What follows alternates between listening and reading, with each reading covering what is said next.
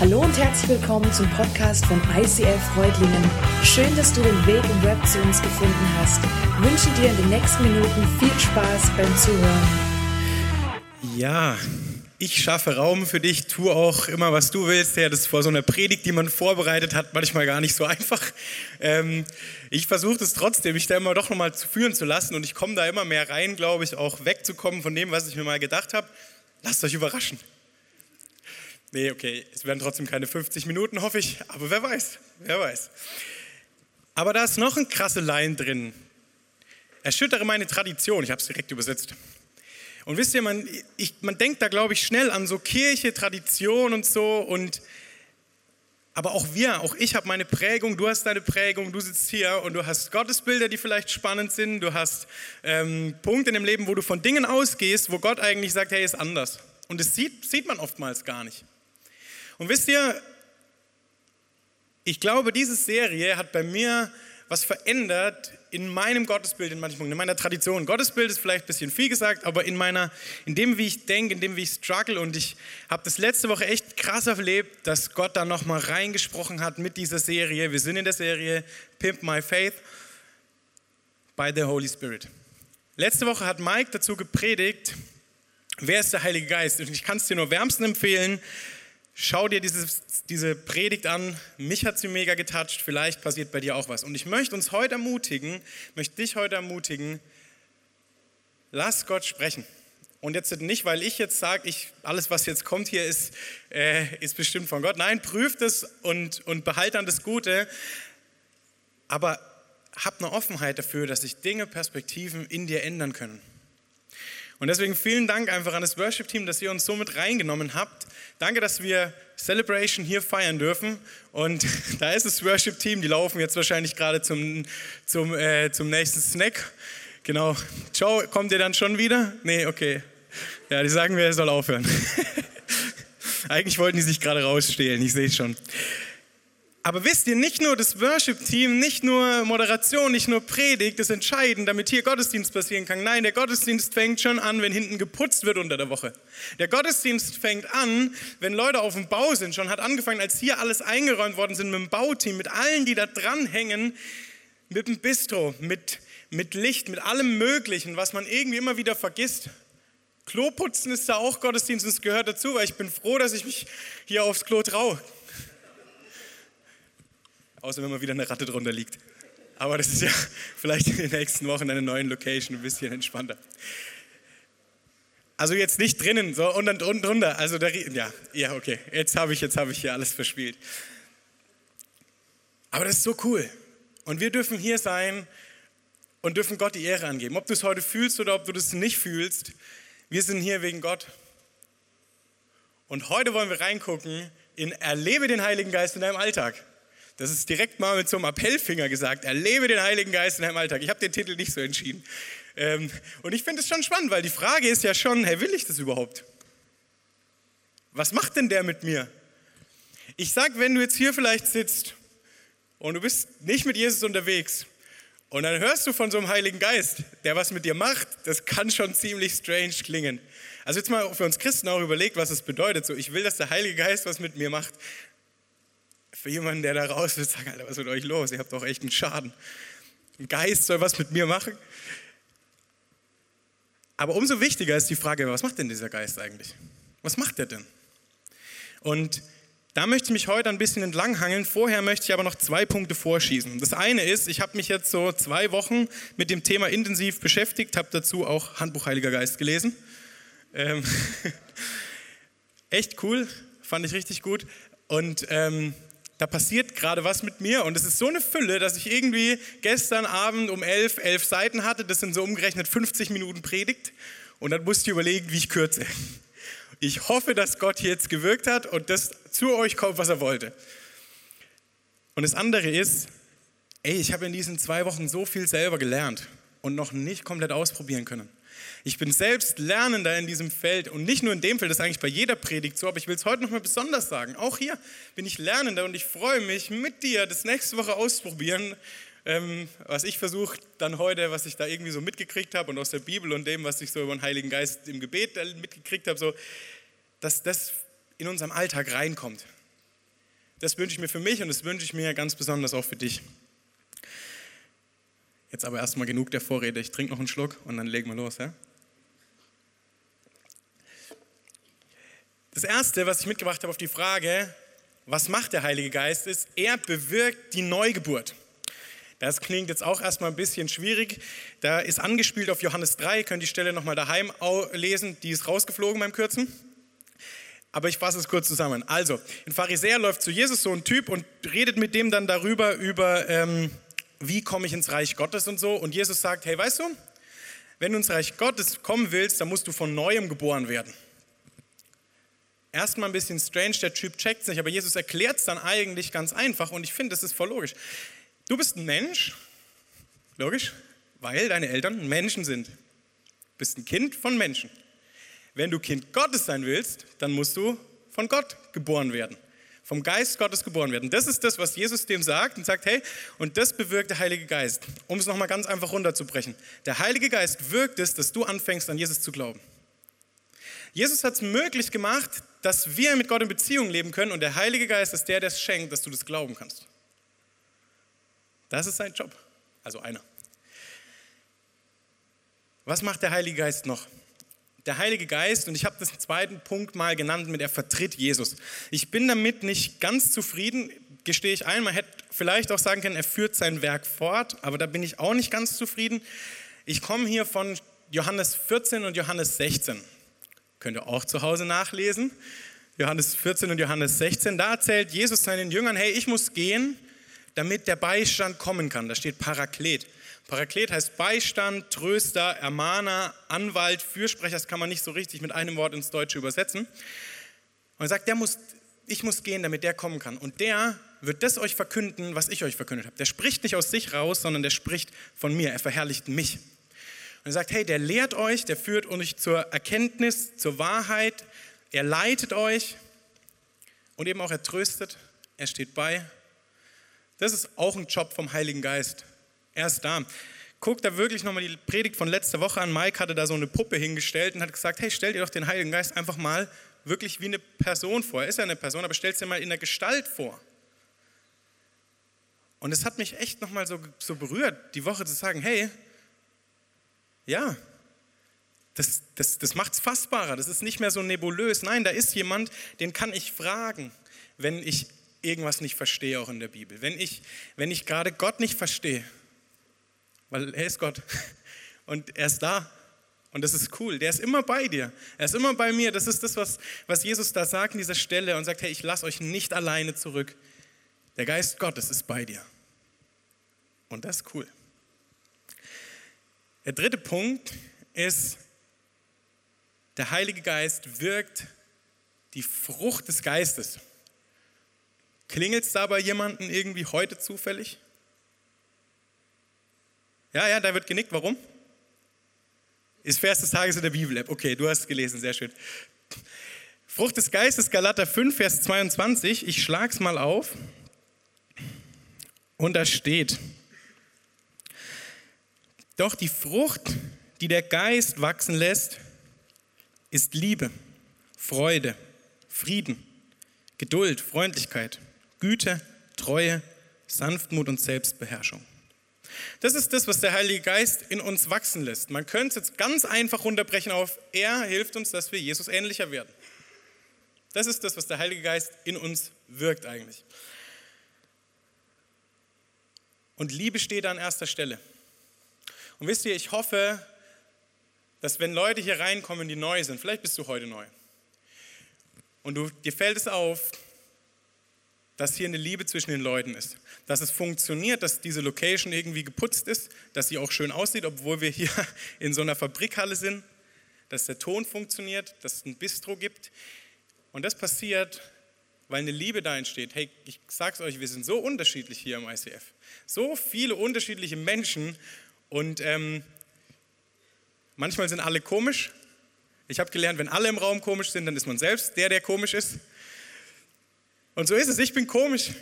Du bist vielleicht ein bisschen komisch, aber diese Liebe, die da steht, ist eine bedingungslose Liebe, nicht aufgrund von Sympathie, sondern eine Liebe, weil Jesus mich geliebt hat. Weil ich erlebt habe, dass Gott mich liebt. Und das, was die Bibel sagt, ist, er hat dich geliebt, als du noch ein Feind warst, also noch kein Kind Gottes warst, als du weggelaufen bist von Gott. Da hat die Liebe Gottes ging weiter. Und sie ging so weit, dass er ins Kreuz gegangen ist, dass sie auferstanden ist und dass wir Beziehungen mit diesem Gott wieder leben können wegen Jesus. Amen. Amen.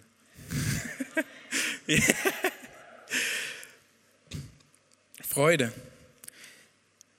Eine Freude nicht wegen der Umstände. Eine Freude nicht, weil es gerade läuft in meinem Leben, sondern eine Freude, weil ich Kind Gottes sein darf. Und ganz ehrlich, da stolper ich immer wieder. Es gibt Momente, da fühlt es sich nicht so an. Man ist vielleicht sauer auf Gott, man ist verzweifelt. Und dann aber Freude, weil ich weiß, ich bin trotzdem Kind Gottes und ich verstehe nicht alles. Freude. Frieden. Dieser Friede, weil ich weiß, am Ende, und das ist jetzt, also es wird oft als Floskel verwendet, du kannst nie tiefer fallen als in Gottes Hand. Hat die meisten schon mal gehört. Klingt immer so ein bisschen dahergesagt, aber eigentlich stimmt es halt wirklich. Das ist das, was passiert. Und selbst wenn am Ende von einer langen Krankheitsphase der Tod ist, als Christ wissen wir, es geht weiter. Das ist nicht einfach, das ist nicht nicht, nicht easy mal so hergesagt. Da verkaufe ich euch hier jetzt nicht den, den Wundergeist, der alles wegnimmt. Nein, aber ich glaube dran, dass es einen Frieden gibt in dieser Geborgenheit, weil ich ein Kind Gottes sein darf und weil ich weiß, Gott ist mein Papa und wenn ich sterbe, bin ich bei Gott. Geduld. Er steht an anderer Stelle, anders übersetzt Langmut. Das heißt so viel wie, wenn mir ungerecht getan wird, dann ähm, haue ich dem anderen nicht auf die Fresse. Also ich kämpfe nicht für mein Recht ein, sondern ich stecke da zurück und sage, hey Gott, es geht um dein Reich, nicht um mein Reich. Und das ist nicht immer einfach, vor allem nicht in einer Welt, wo man irgendwie immer kämpfen muss, wo man irgendwie lernt im Job auch, dass man die Arme ausfahren muss. In einer individualistischen Welt ist es nicht so einfach. Aber ich wünsche mir, dass Gott mir das gibt, auch wenn es mir nicht immer gelingt. Freundlichkeit, ja, freundlich zu sein mit meinen Mitmenschen, nicht weil ich sie mag, sondern wegen Jesus. Im Endeffekt können wir das jetzt so weiterspielen. Güte, Treue, Sanftmut, Selbstbeherrschung. Selbstbeherrschung möchte ich aber noch was dazu sagen, weil ich finde, es ist eine krasse Zusage. Hey, Selbstbeherrschung in den Punkten, wo du vielleicht gerade am Kämpfen bist mit Süchten, wo du am Kämpfen bist mit Angewohnheiten, mit Dingen, die dich irgendwie abhängig machen und du merkst, hey, da, da komme ich nicht raus. Da sagt hier, hey, der Geist, der schenkt hier eine Frucht der Selbstbeherrschung. Und wisst ihr, ich kenne das selber, das sind Prozesse, die dauern lang und die sind manchmal hart. Ich kenne auch Leute, die werden teilweise schnell frei. Das erleben wir teilweise. Ich arbeite bei der DPM, auch in Südamerika arbeiten da Leute und dass da Indianerfamilien auf einmal komplett vom Alkohol frei werden, vom einen Tag auf den anderen, wenn die Christen werden.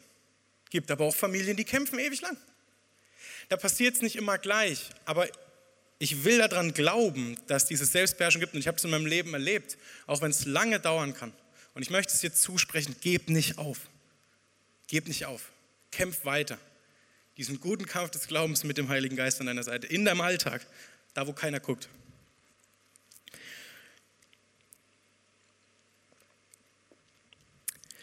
Gibt es vielleicht eine Möglichkeit, wie man dieser Frucht des Geistes einen guten Nährboden gibt, wollen wir es mal so nennen. Ich denke schon, ich habe hier in diesem Buch so ein paar, vier Tipps gefunden, die fand ich echt gut und die möchte ich mal mitgeben. Mit was könnte man wohl vielleicht so ein Bild zur Frucht des Geistes gut weitergeben, dass man sich merken kann? Richtig, mit einer Frucht. Ich habe euch einen Apfel mitgebracht.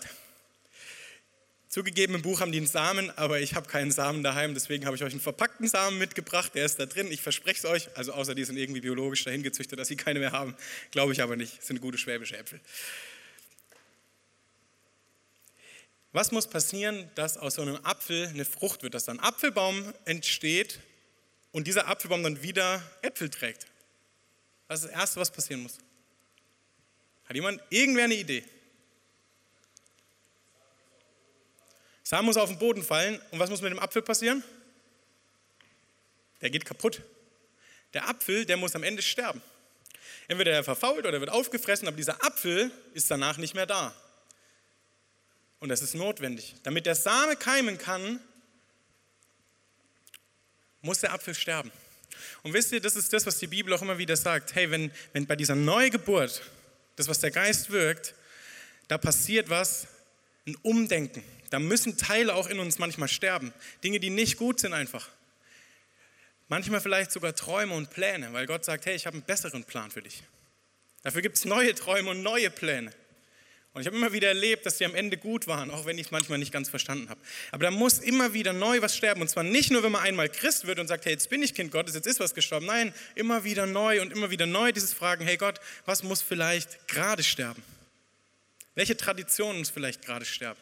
Welcher Plan, welche Ansicht und was hast du vorbereitet? Weil Gott macht es ja nicht aus Spaß, um dich zu ärgern, sondern sagt, ich habe was viel Besseres vorbereitet. Aber das ist manchmal schmerzhaft. Silas hat es vorhin gesagt, der Same muss in die Erde fallen. Auf dem Asphalt hilft da gar nichts. Dieser Same muss in die Erde kommen, da hat er einen Schutzraum, und in dem kann er wachsen, in dem kann er anfangen zu wachsen. Und wisst ihr, ich glaube, wir brauchen das auch, damit diese Frucht des Geistes wachsen kann. Das ist für mich zum einen die ganze Gemeinde, aber noch viel mehr die Small Group. Im Kleinen, wo ich mit Leuten teilen kann, was gerade gut ist, wo ich mit denen teilen kann, was gerade nicht so gut ist, wo andere Leute mal für mich glauben, wenn ich selber nicht mehr glauben kann, oder ich für andere mitglaube, wenn sie gerade nicht glauben können, und wo ich wachsen darf. Und deswegen wenn du keine Zweierschaft, Dreierschaft oder eine Kleingruppe oder irgendwas hast, wo du da, wo du da einen Schutzraum hast, in dem du wachsen musst, such's dir. Such dir diesen, diesen Raum einfach, wo das passieren kann. Das dritte ist, der Same braucht Nährstoffe. Er ist ja schon der Erde, da gibt es ja Nährstoffe, ja, wobei es gibt auch nicht so nährstoffreiche Erde. Er braucht Nährstoffe und er braucht Wasser auch. Und ich glaube, das brauchen wir immer wieder, diese Begegnung mit Gott, diese Face-to-Face-Zeit mit Gott. Ob das jetzt beim Bibellesen ist, ob das beim Anbeten, beim Gebet ist, ob das bei einem, bei einem Spaziergang ist durch die Natur, aber wir brauchen diese Zeiten, wo wir uns Nahrung geben lassen von Gott, damit dieser Same wachsen kann, diese Frucht des Geistes wachsen kann. Und das vierte, und da ähm, musste ich erst kurz ein bisschen drüber nachdenken und schlucken, aber umso mehr ich drüber nachdenke, umso mehr glaube ich, dass es stimmen könnte. Das ist ja nicht aus der Bibel jetzt, sondern das steht in diesem Buch, aber ich finde es gut, was da stand. Und zwar steht da, der Same muss die Erde durchbrechen, die Erddecke, sonst verfault er. Wenn der Same nicht irgendwann rausgeht, da wo Wind und Wetter ist, da wo vielleicht auch mal ein Hagelkorn drauf liegt und was abbricht, dann wird er in der Erde verfaulen. Und ich kann mir vorstellen, ich, ich will das jetzt nicht mit Sicherheit beschreiben, aber es könnte sein, dass Glaube verkümmern kann, wenn er in seiner Komfortzone bleibt. Gott schreibt, in der, also wir lesen in der Bibel immer wieder, Gott ist stark in meiner Schwachheit. Wenn ich immer in meiner Komfortzone bleibe, immer in meiner Stärkephase, wie soll ich Gott erleben? Wie soll das passieren? Wie soll es passieren, dass, dass, dass Wunder da sind vielleicht mal? Natürlich ist auch die Gefahr, wenn ich durchbreche und aus meiner Komfortzone rauskomme, dass ich mir was erhoffe und es passiert nicht. Wie gesagt, da kann auch ein Hagelkorn kommen und so ein Ast mal abschlagen von so einer kleinen Pflanze. Aber wir müssen rausgehen aus unserer Komfortzone in eine Angstzone, in eine Lernzone und in eine Wachstumszone. Und es immer wieder, immer wieder neu. Meine Frau lacht, weil das hat sie gerade in dem Studium mit diesen Zonen immer wieder neu aus dieser Komfortzone rauszugehen und durchzubrechen und erleben, was heißt zu glauben und dabei auch immer wieder zu fallen, aber weiterzugehen mit diesem Geist Gottes, der dann tröstet und der beisteht.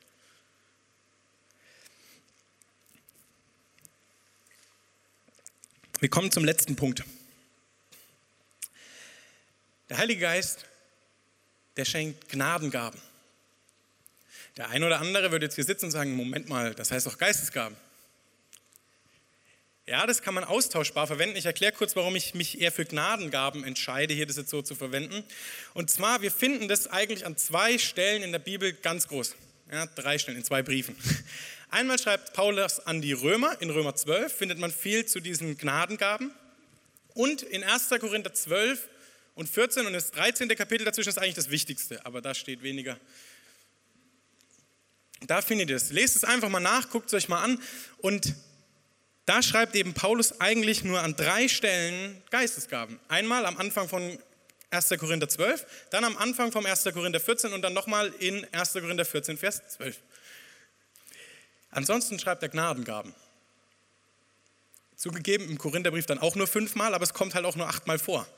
Und im Römerbrief, da schreibt er nur von Gnadengaben. Da gibt es gar nicht dieses Wort Geistesgaben.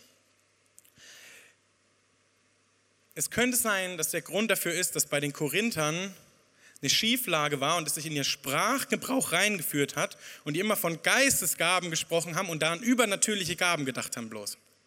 Und Paulus dann diesen Sprachgebrauch aufgreift und, die, und dann wieder zurückbringt und die Perspektive ändert. Das heißt nicht, dass Geistesgaben falsch sind, keine Frage, sonst hätte Paulus nicht verwendet. Aber diese Korinther, das wird da deutlich, die haben irgendwie ein Problem gehabt, die haben es vollkommen überhöht, wenn jemand in Sprachen gebetet hat.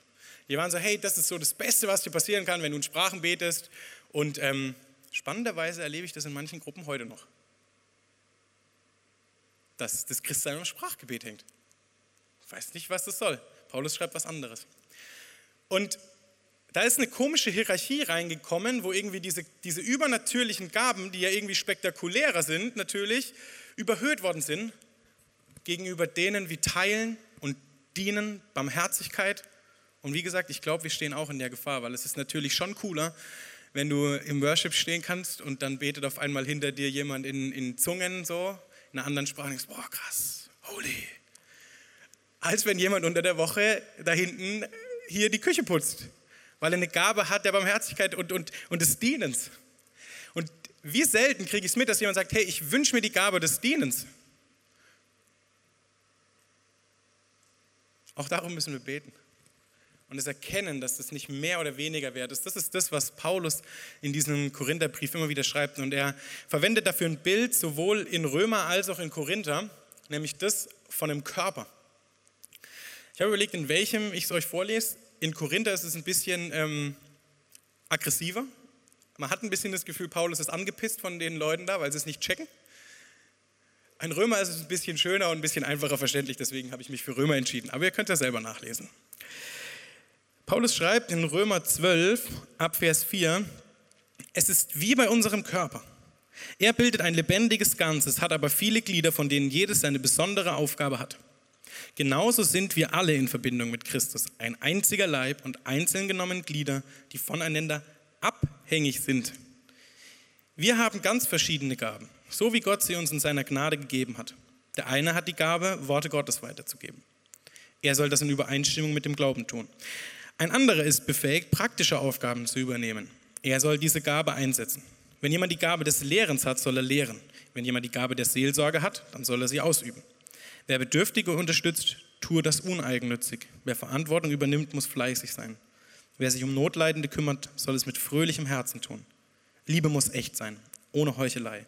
Verabscheut das Böse, haltet am Guten fest. Es geht jetzt noch so ein bisschen weiter.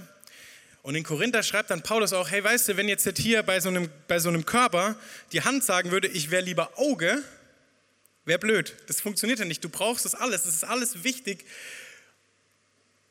Und diese Gaben, die alle vom Geist Gottes gewirkt sind, die sollen zur Erbauung der Gemeinde dienen und zur Ehre Gottes. Es geht bei diesen Geistesgaben nicht um eine Selbstverwirklichung meines geistlichen Egos, dass ich das Gefühl habe, okay, jetzt bin ich heilig. Heilig bist du übrigens schon vorher, wenn du diese Neugeburt hast. Darum geht es nicht, es geht um diese Erbauung und um diese Ehre Gottes. Das ist das Ziel von diesen Gaben. Paulus schreibt dann in diesem 1. Korinther Kapitel 13 noch was ganz Wichtiges. Er erklärt nämlich am Ende von Kapitel 12, hey, wisst ihr, es gibt noch was, was größer ist. Und er sagt dann, hey, wenn ich die Gabe hätte, in Engelszungen zu reden, aber ich hätte keine Liebe, dann wäre das alles wie ein tönendes Blech. Wenn ich den Glauben hätte, der Berge versetzt, aber keine Liebe hätte, wäre alles egal. Und wenn ich, er sagt sogar, wenn ich einen Arme speisen würde, aber keine Liebe dabei hätte, wäre es vollkommen nichtig. Und er wirkt, geht da so nochmal drauf, hey, es geht um diese Liebe. Und er sagt, am Ende bleiben drei. Glaube, Hoffnung und Liebe. Das Größte aber ist die Liebe. Das ist in Bezug auf die Geistesgaben und nicht nur für eine Hochzeit. Und das Spannende ist doch, dass dieser Paulus die Liebe dahin schreibt und die Liebe das Erste ist, was bei, diesen, bei der Frucht des Geistes genannt wird. Ich habe da in diesem Buch, Handbuch zum Handbuch Heiliger Geist, habe ich ein Zitat gelesen, das möchte ich euch mitgeben. Ist ein bisschen holprig, aber mir, mich hat es trotzdem, ich fand es cool, deswegen ich versuche es euch mit reinzunehmen. Da steht, die Frucht des Geistes gestaltet das Gefäß als Tempel des Heiligen Geistes. Okay, wir machen das mal langsam. Man muss dazu wissen, in der Bibel wird immer wieder der, unser Körper als Tempel des Heiligen Geistes verwendet. Er sagt, hey, unser Körper ist ein Tempel des Heiligen Geistes. Und die schreiben hier, hey, wisst ihr, diese Frucht des Geistes, die gestaltet diesen Tempel. Die gestaltet unsere Persönlichkeit, diesen Tempel des Heiligen Geistes um. Und dann schreibt er, während die Charismen, das sind die Gnadengaben, dieses Gefäß füllen sollen. Also das, was dann diese Gaben ist, die kommen rein. Daher leuchtet es ein, dass allein die Frucht des Geistes ein Kennzeichen dafür ist, in welchem Maß Christus in einem Menschen Gestalt gewonnen hat, nicht das Charisma. Also nicht, ob du in Zungen reden kannst, ob du Leute heilst oder ob du Wunder wirkst, die krass sind, oder ob du ganz treu den Boden putzt oder ob du, ob du allen Leuten mega liebevoll begegnest, weil du deine geistliche Begabung hast. Selbst, wobei, Liebe doch, ja, falsch, gut. Wir lernen ja. Nein, aber, aber das ist nicht entscheidend für das, ob du Jesus ähnlich bist, ob du da wächst. Das Entscheidende ist, ob du in dieser Frucht des Geistes bist, Liebe, Freude, Friede, weil ohne die Liebe, ohne diese Gaben, das ist das, was entscheidet, ob du Jesus ähnlicher wirst, nicht die Begabungen. Und dann kommt aber weiter. Wer dann allerdings aus seiner Christusbeziehung heraus seine, sein Leben missionarisch und diakonisch gestalten will, also das Reich Gottes zu vergrößern und Leuten zu dienen, kommt ohne die Entfaltung seiner Charismen nicht weit. Das heißt, das ist notwendig, wir brauchen das, wir sind darauf angewiesen, auf diese Gaben des Geistes, damit wir Gott die Ehre geben können, damit wir Leute dienen können und das in unserem Alltag. Ist natürlich die Frage, wie soll das funktionieren mit diesen Gaben? Frucht des Geistes haben wir ja schon angeguckt. Und auch hier habe ich wieder vier Punkte mitgebracht, die ich aus dem Buch entnommen habe, die ich sehr gut fand. Das erste ist, bete um die Gnadengaben. Bitte Gott doch einfach.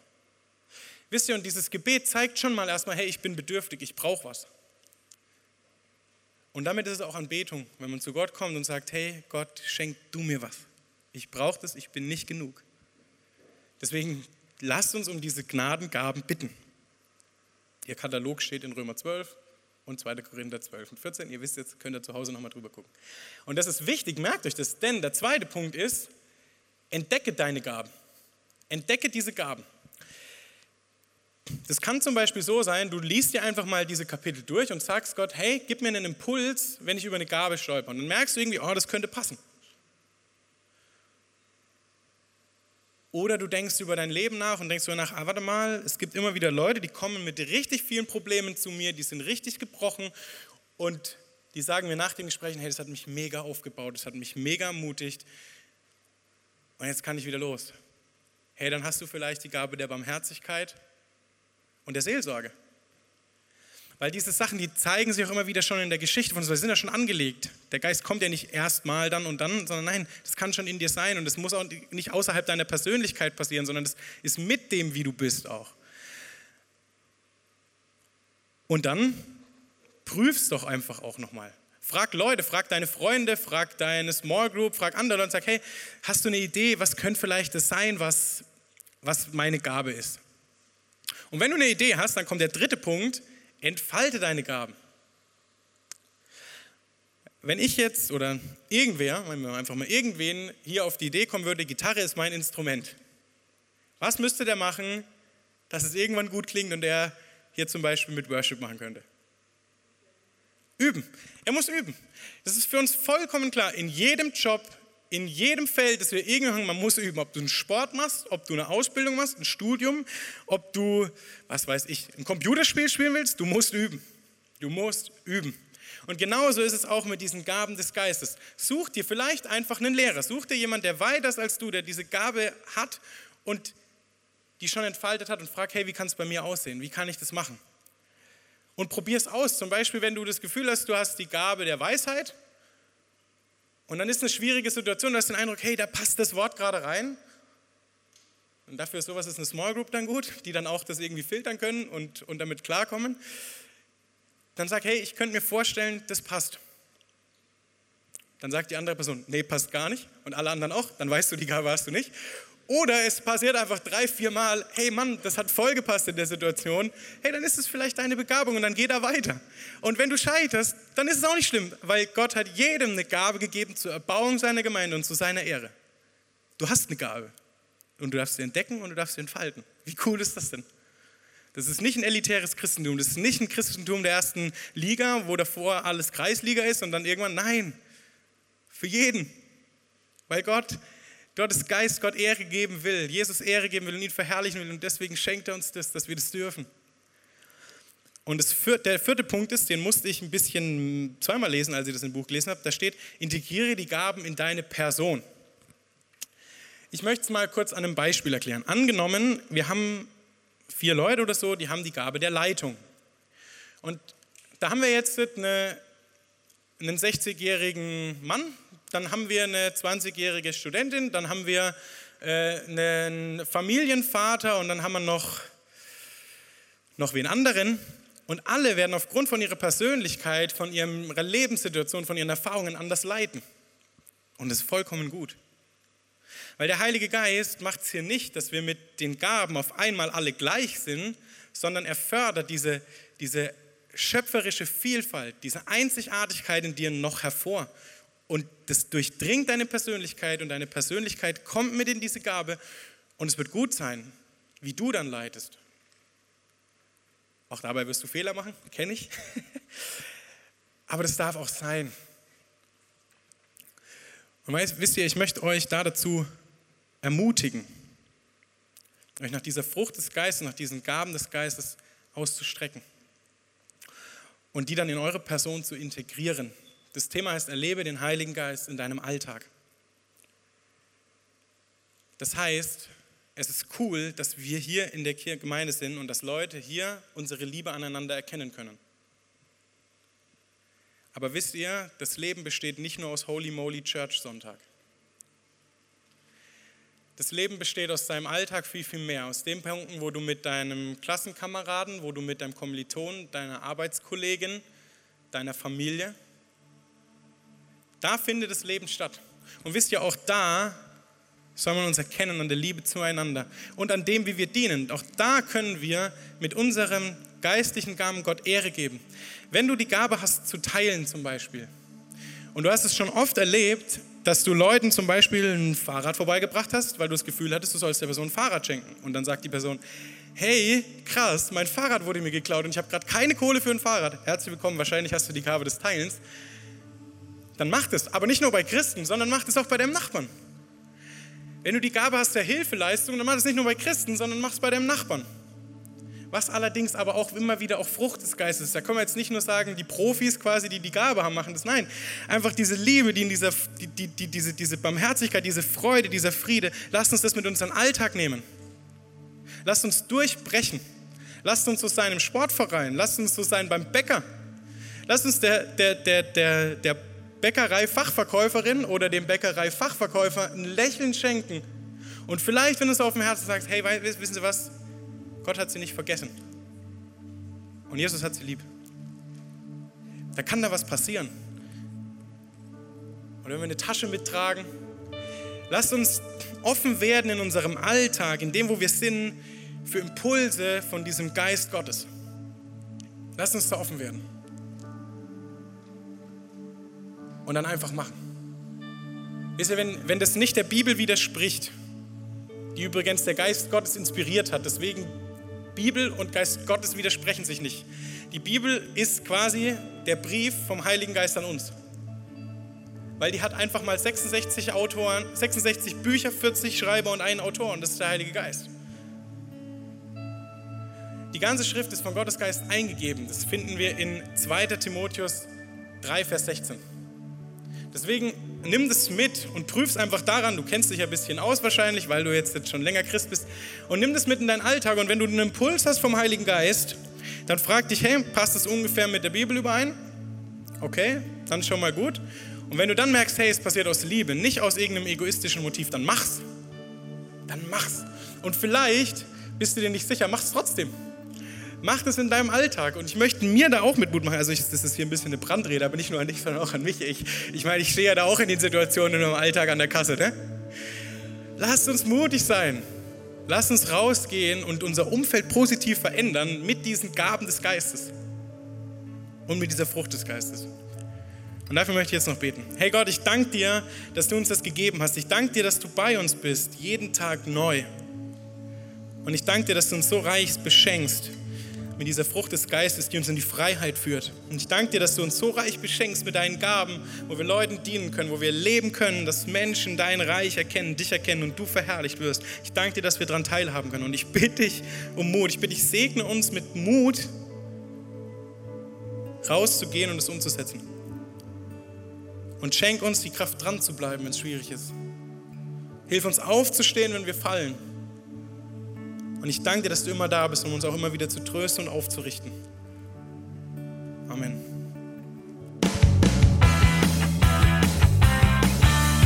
ICF Reutlingen sagt Dankeschön fürs Reinklicken.